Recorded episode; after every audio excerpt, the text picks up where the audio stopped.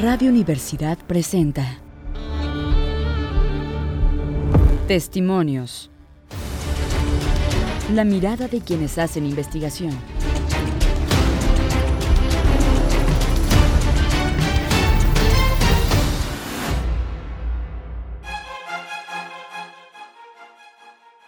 Hola, ¿qué tal amigos de Radio Universidad? Les damos la bienvenida a Testimonios, donde tenemos la oportunidad de conocer a nuestros investigadores y los estudios que se están realizando desde nuestra institución, generando nuevo conocimiento.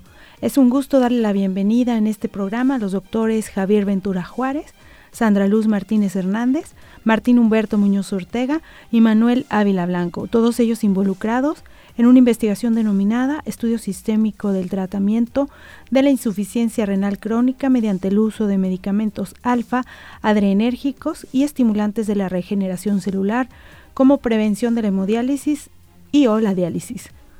Es un gusto platicar con ustedes, en especial sobre esta investigación, pues es del conocimiento público que Aguascalientes es una entidad con un alto índice de enfermedades renales que se han atribuido a diferentes causas y aunque se han realizado algunos estudios que pueden contribuir en la prevención, lo cierto es que existen muchos pacientes que desarrollan insuficiencia renal y la necesidad de tratamiento de diálisis o hemodiálisis.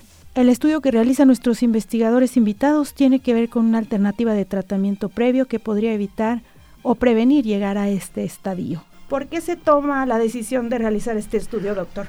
Bien, buenos días. El asunto aquí es que eh, cada vez es mayor la cantidad de enfermos renales que incluso eh, el ISTE, el Seguro Social, Salubridad han sido insuficientes para poder atender todas las eh, consecuencias que existen de este, de este problema de salud pública. De hecho, hay muchas gentes que han tenido que abrir centros em, privados para atender a sobre todo centros de hemodiálisis, eh, de tal manera que las instituciones no se dan abasto para atender esta, esta enfermedad. Y por esa razón nos ha llamado mucho la atención ya que nosotros somos eh, mm, investigadores eh, que tratamos con enfermedades de, de la morfología del cuerpo. Ahí nació, hemos hecho previamente estudios sobre el absceso hepático, sobre la cirrosis hepática y ahora nos hemos involucrado en la eh, buscar una solución. Eh, no tenemos la llave de las cosas, pero sí tenemos la intención de solucionar este problema renal crónico para que mucha gente, por ejemplo, no llegue al estado de hemodiálisis, que es un estado pues ya grave de la enfermedad. ¿Y en qué nos basamos? Primero, nos basamos en que es un problema grande. Segundo, la investigación actual ha hecho muchos avances en, la, en el conocimiento de la función renal con segundos mensajeros, con eh, descubriendo cómo se trabaja, cómo el riñón se enferma, cómo el riñón puede regenerarse y que tenemos, eh, de ahí salió una propuesta. Hemos hecho una revisión a nivel de la literatura internacional y nos hemos dado cuenta de que el tratamiento clásico, bueno, tiene una tiene propuestas clásicas de controlar la sintomatología, pero no afectan, no atienden las causas de solución, la solucionar de las causas del daño. Y esa es una propuesta nuestra. Este es decir, en su mayoría toda la o, la mayoría de los enfermos renales llegan hasta la hemodiálisis. Casi sí. Y, y, eso también produce mucho desgaste pues del cuerpo en general. Así es. Sí, tiene muchas consecuencias. Eh, de hecho, el riñón pues es parte de toda nuestra maquinaria y puedes estar conectado con el, con el tubo digestivo, con la parte respiratoria, con el sistema inmune, con todos los temas de regeneración del cuerpo y que si comienza a tener sus fallos, pues afecta a toda la economía del cuerpo. Claro. De acuerdo a los datos que ustedes tienen, eh, ¿qué porcentaje de la población de Aguascalientes padece enfermedad renal? Aproximadamente unas 2.000 personas están reportadas que tienen enfermedad renal eh, aquí en Aguascalientes, más que nada en la capital. Eh, hay otros estados también con alta incidencia, como es, por ejemplo, Veracruz y Jalisco, ¿sí? Pero pues es un, un número muy importante aquí en, nuestro estado. Y luego se focaliza también en algunos municipios específicamente, ¿no? Como Calvillo, no sé qué otro ustedes tengan. Calvillo. Pues. Jalisco. Jalisco. En Calvillo son 188 pacientes, según lo que tengo entendido. Y aquí en Aguascalientes todavía sí son como, como más de 2.000. 2.000 aproximadamente. aproximadamente casi 3.000 personas. Ahora bien, estos 2.000 son personas que ya están diagnosticadas con un problema renal, pero tenemos también otro porcentaje que todavía no se conoce que puede tener este padecimiento, ¿verdad? Exacto. ¿Y qué factores han detectado ustedes o visto en sus estudios previos son los que afectan o pueden llegar a a dar este diagnóstico de, padecimiento renal? Bueno, entre los padecimientos que tienen el desenlace en la enfermedad renal crónica, ¿sí?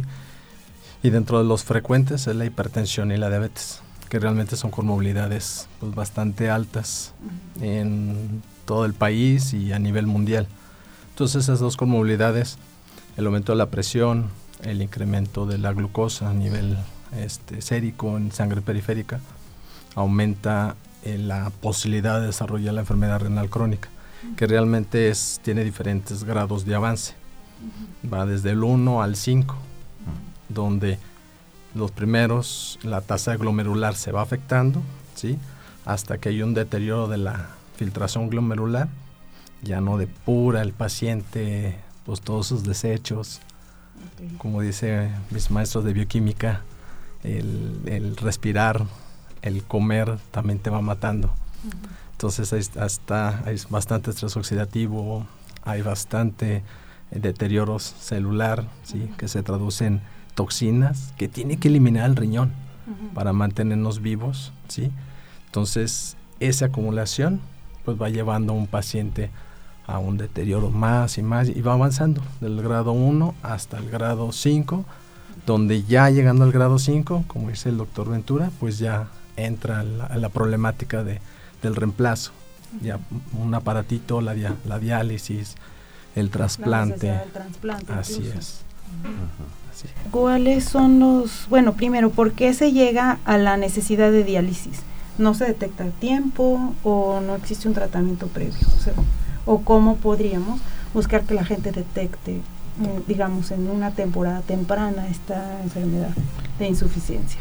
Pues la verdad este es un poco incierto la forma en que uno puede darse cuenta que está afectando sus riñones. Claramente está que si una persona diabética sabe que es diabética, pues ya con la ayuda médica y con las orientaciones que nos dan en el sector salud, pues eh, se debe dar pláticas para que esté consciente de lo que puede pasar cuando tenemos ese tipo de enfermedad, al igual que la hipertensión tenemos que estar haciendo algunos chequeos y obviamente pruebas muy importantes a nivel sanguíneo que nos pueden determinar la funcionabilidad de nuestros órganos, principalmente el riñón. Entonces, si yo tengo una diabetes ya establecida y yo me hago continuamente mis exámenes, puedo saber cómo está eh, la vida o el funcionamiento de mis riñones. Si no me cuido, si no hago estos parámetros si este, no lo detecto a tiempo es cuando ya la enfermedad va a ir avanzando, porque es evidente que los riñones se van dañando y es paulatinamente. Entonces, eh, por ejemplo, si yo no tengo ahorita una enfermedad de este tipo, pues no me voy a dar cuenta, ¿sí?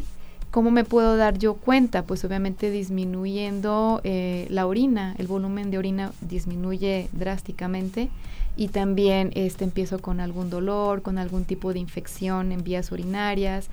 Eso quizá puede ser algún parámetro, pero para detectar una enfermedad renal crónica y ya entrar a una fase de hemodiálisis es porque ya el daño fue muy agresivo, eh, ya avanzó demasiado y ya cuando es diálisis eh, pues ya se tiene que trabajar eh, una máquina para sustituir lo que estaba haciendo el riñón.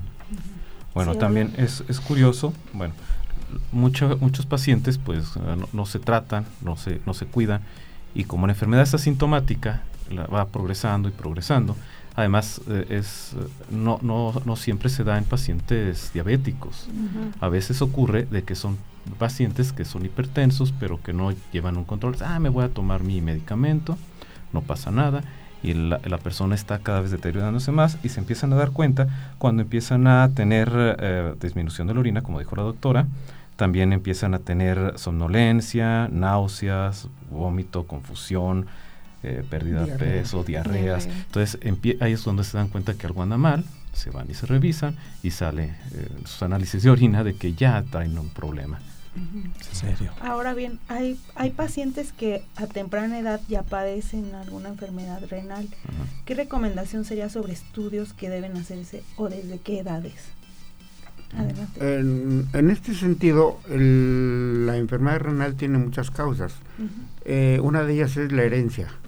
La herencia llamada poliquistosis renal es, eh, de hecho, aparece en niños y que puede afectar también el hígado, pero ya es una, pues es de muchas consecuencias, porque requieren de trasplante inmediato renal, inmediato eh, trasplante de hígado también, por la formación de muchos quistes, pero está muy concreta y se diagnostica solamente a nivel molecular, con estudios de PCR para diagnosticar y ver el gen que está eh, deletado, que está eh, alterado. Entonces, esa es una de las causas, esa es la causa, digamos, más eh, fuerte y sobre todo en los niños. De ahí en fuera, las otras causas son generalmente de influencia local, como por ejemplo aquí sabemos que Calvillo es uno de los grandes centros de mayor incidencia de esta enfermedad. ¿Por qué?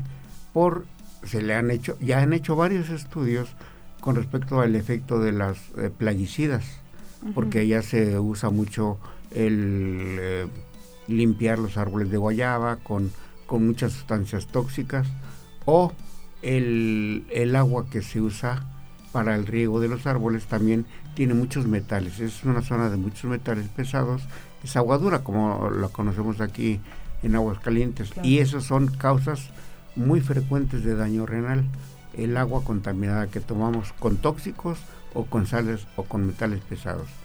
También la industria, en general la industria suelta muchas sustancias tóxicas, pero básicamente para el riñón son el agua contaminada por metales pesados y por sustancias tóxicas empleadas en la agricultura y el ganado. Y por esa razón, esas zonas, por ejemplo Jalisco, eh, son zonas de mayor incidencia de, mm, insuficiencia renal. Y bueno, creo que nos faltó decir qué estudios son los que se podrían realizar como para saber las personas que no tienen el indicativo de ser hipertensos o de ser diabéticos. Sí, aparte de esto, bueno, ya específicamente hablando de una sospecha de alguien que pueda tener insuficiencia renal, pues lo clásico es medir urea, creatinina y ácido úrico en el plasma sanguíneo. Son los indicadores ya aprobados que hablan de la función renal. Es lo para iniciar. Ahí se sabe cómo y después se pueden seguir haciendo otros estudios más específicos como los niveles de insulina, niveles de glucosa, el niveles triglicéridos, la formación de ateromas, todo lo que es eh, conlleva al eh, árbol eh, cardiovascular porque pues está está conectado el corazón, las arterias y el riñón para limpiar la sangre. Entonces, cualquier afectación que tenga el tema cardiovascular va directamente a afectar al sistema renal. Muy bien. Hacemos una brevísima pausa y volvemos.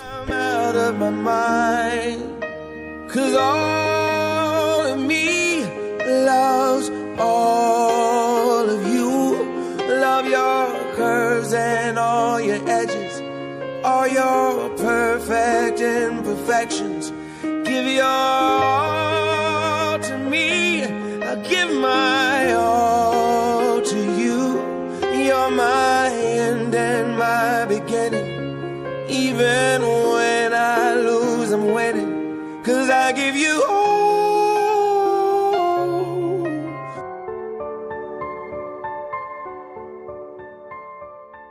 Regresamos a testimonios en la segunda parte de este programa sobre un posible tratamiento para la insuficiencia renal. Para que nuestro público pueda también entender un poco mejor cuáles son los medicamentos que ustedes están estudiando como que podrían ser preventivos de, llegar al estadio de diálisis. Ok. Gracias. Este, sí, no, sí, sí. Dentro de las propuestas que se están trabajando son dos. Eh, y si quieren abordar, le doy agradecimientos a los compañeros porque pues ellos son los que están desarrollando esto eh, principalmente, ¿sí? Sobre lo que es el, riñón, que es parte también de lo que trabajo, pero es, eh, gracias, doctor, dentro del grupo. Pues dentro de los tratamientos, uno tratamos de combatir una sustancia que eleva la presión sanguínea, las catecolaminas, adrenalina o noradrenalina, que aparte de que se encargan de elevar la presión sanguínea, ¿sí? estimula cierta cantidad o cierta parte de las células que desarrollan el proceso fibrogénico. Es decir, una vez que se estimulan estas células, aumentan el proceso de daño renal. Entonces, se está tratando de abordar el inhibir que esa célula no llegue a esa sustancia que las altera, ¿sí? Y evitar que crezcan o proliferen o llegue a mayor daño el, riñón. Es una de las propuestas. Este, el, bueno, es, uno de los tratamientos. El otro es un tratamiento un poquito más, este, más eficiente, digámoslo, para el problema de que hay muchísimos pacientes con diabetes y que desarrollan la enfermedad renal crónica, ¿sí? Que trata de controlar la glucosa sin tantos efectos secundarios. Ese es uno de ellos, tratar de bajar eso para que esa cantidad enorme de glucosa no dañe toda esa redecilla de vasculatura que tiene el sistema renal, ¿sí? Evite eh, que llegue a presión, llegue, esté siempre dañando y luego ese daño posiblemente altera esas células que le comento, que crecen y empiezan a ser duro. Es algo que tiene que ser muy suave, muy suave ¿sí? Se empieza a ser tan duro ¿sí? que ya, el, ya la sangre todo ya no puede circular bien por ahí. Y como comentó la doctora Sandra, entonces si ya no puede circular bien por ahí, pues ya la cantidad de orina que se produce ya es muy baja. Sí, entonces ese es otro de los tratamientos que, que se proponen para tratar de reducir en tiempo este, previos antes que llegue a un grado avanzado. Y bueno, por lo que usted dice, también influiría un poco en el tratamiento del tema de diabetes, ¿verdad? Sí, Tendría un doble efecto benéfico para los pacientes. de hecho, quisiera yo agregar algo que comentaba el doctor Martín. nuestros tratamientos o las propuestas que nosotros estamos desarrollando van dirigidos directamente a tratar de mejorar la estructura del riñón y el funcionamiento. Porque los fármacos que se dan en la actualidad tratan los efectos secundarios derivados por la enfermedad renal. Si tengo hipertensión y ya me está afectando el hígado, pues me dan un antihipertensivo, perdón, el riñón. Eh, y entonces, ¿qué ocurre ahí? O sea, es contra la presión que de forma secundaria te afecta el riñón, pero nosotros queremos, si ya el riñón está teniendo un sufrimiento, un daño, que los fármacos mejoren el riñón. La función la Función renal. Sí, entonces eso es muy importante por, por lo que le comento. Entonces hemos estudiado a fondo esto, ya sabemos que los tratamientos se dan desde cambiar la dieta del paciente, desde darle este antihipertensivos, de darles este antidiuréticos, de darles también, por ejemplo, anti calcio, este calcio hipoglucemiantes. Entonces, hipo, perdón, este, entonces nosotros dijimos, bueno, si ya está esto y no ha funcionado porque sigue habiendo pacientes con diálisis, nosotros estamos viendo ya la causa, el riñón, el riñón es el que está fallando. Entonces queremos abordar ese punto, mejorar la funcionabilidad del riñón ya directamente. bueno, eh, eh, para que la gente más o menos entienda qué es lo que está, estamos tratando de hacer, tenemos que imaginar que nuestro riñón es como una serie de tuberías muy pequeñitas. Y estas tuberías dependen mucho de, que sean muy elásticas. Cuando eh, la diabetes lo que hace es que las endurece, endurece todos esos pequeños vasitos. Entonces se quedan fijos, ya no tienen esa elasticidad de aumentar o de disminuir su, su, tensión. Entonces, el misma presión elevada los va a ir dañando y va, este, el, cuerpo se va a empezar a, formar cicatriz. Y esa cicatriz se va a formar en el lugar donde están lastimándose. Pero en vez de, regenerarse el riñón como estaba, no, va a prevalecer esa cicatriz.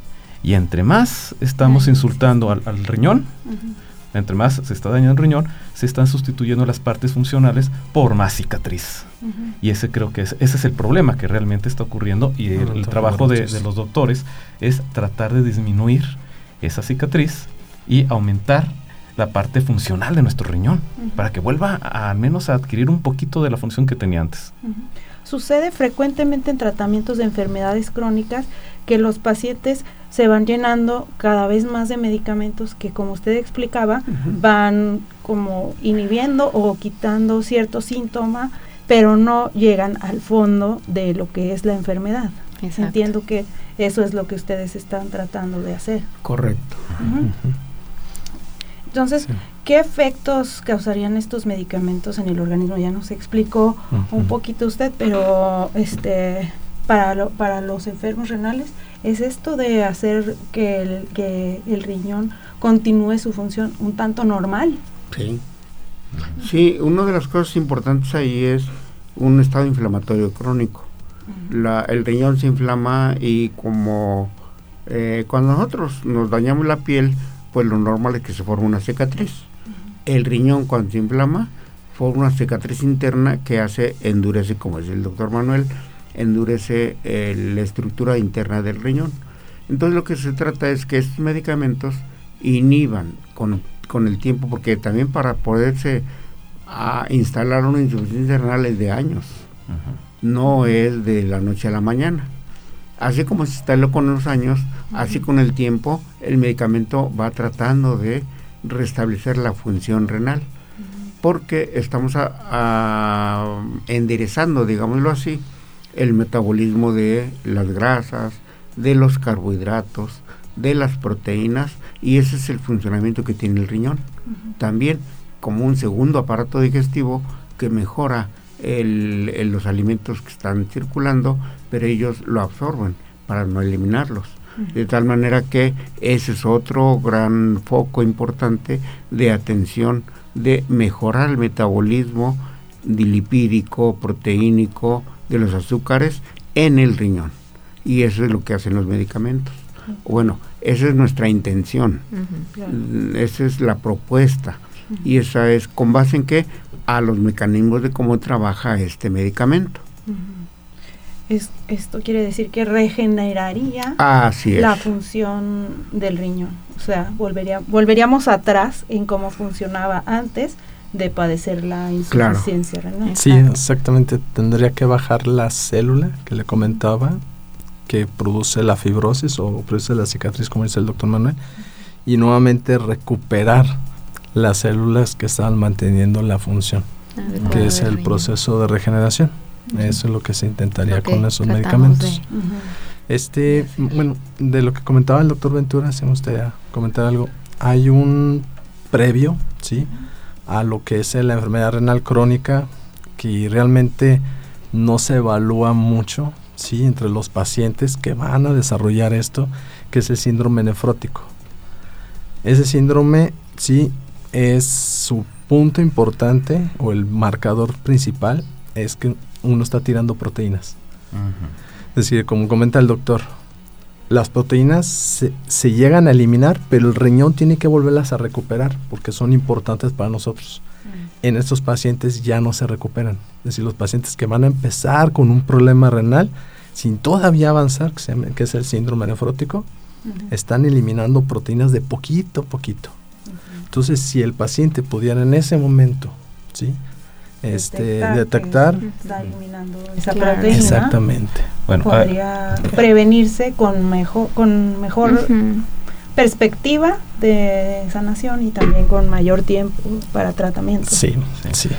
lo, importante aquí es que las personas se pueden hacer un examen general de orina y con esto pueden ver cómo andan. Incluso si están sanos, vayan, hacen su, su examen general de orina y les van a decir, andas así dice, ay, bueno, y esto, pues hacerlo de una manera rutinaria. Sí, es como en los carros, cada seis meses se cambia el aceite, cada seis meses tiene que estarse checando las fotinas. Ah, que no estamos acostumbrados, que no estamos acostumbrados luego a hacernos estos chequeos claro. seguido y a lo mejor pensamos que hasta cierta edad es cuando debemos comenzar a, revisarnos, ¿sí, no? No, es algo en cualquier momento. Que tiene que ser permanente. De hecho, sí, eh, pues bueno, en la experiencia, en la experiencia ya de los años, uno ha visto que en general las mujeres tienen más em, perspicacia en ver quién está enfermo, por qué está enfermo,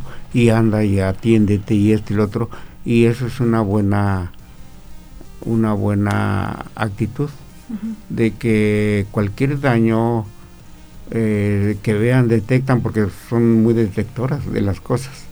Entonces, cualquier cosita que detecten inmediatamente, ¿no? Vete a estudiar, vete a hacer esto, vete a hacer lo otro. Y, eh, pues bueno, siempre uno vive en familia y las mujeres en general tienen esta, esta intuición y esta actitud de que las cosas se solucionen. Y eso es una cosa importante. Sí, desde chiquitos, si vemos que el niño se está hinchando o, o que está enflacando demasiado cualquier aspecto, pues hacerse estudios, ir a, analizarse y el médico dirá, no, pues es que puede ser el riñón, puede ser el tubo digestivo, puede ser, qué sé yo, hay que verlo como debe de ser. Claro. Este tema es sin duda muy interesante para nuestro auditorio y para toda la población de Aguascalientes. Por ello hemos decidido hacer un par de misiones para explicar con mucho mayor detenimiento la investigación que ustedes están desarrollando. Así que por hoy nos despedimos, pero continuamos con esta charla el próximo martes.